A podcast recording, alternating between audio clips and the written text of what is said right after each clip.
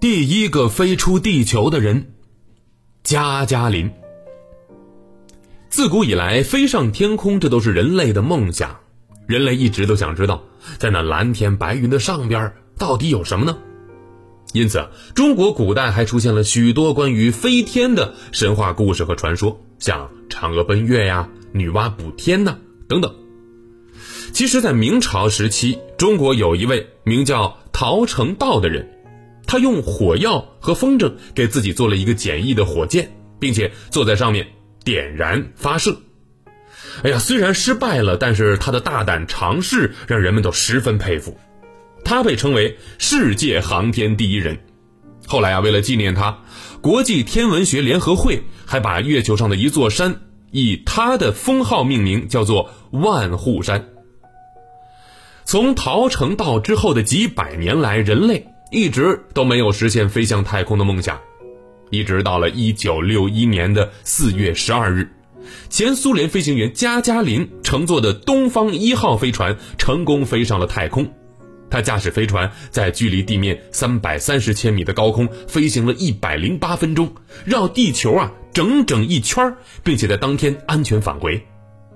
从此以后，加加林成为第一个飞出地球的人。哎呀，可能小朋友不太清楚、不太了解这个加加林到底是谁，那么海豚博士就跟大家来介绍一下他。加加林。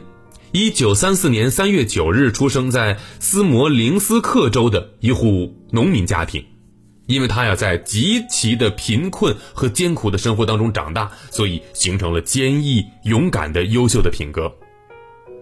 在一九五五年的时候，加加林被航空学校录取，之后的他刻苦努力、勤奋好学，两年之后成为了一名出色的飞行员。一九五九年，苏联制定了。载人太空飞行计划，因为充满了对太空的向往，那么加加林满怀热情地递交了申请报告。后来经过了艰苦的训练，他就成为了苏联飞往太空的六人突击小组当中的一员。东方一号飞船总设计师科罗廖夫在一次活动当中敏锐地注意到了加加林的出众才华。认为啊，他是集天生的勇敢、善于分析、吃苦耐劳和谦虚谨慎于一身的人。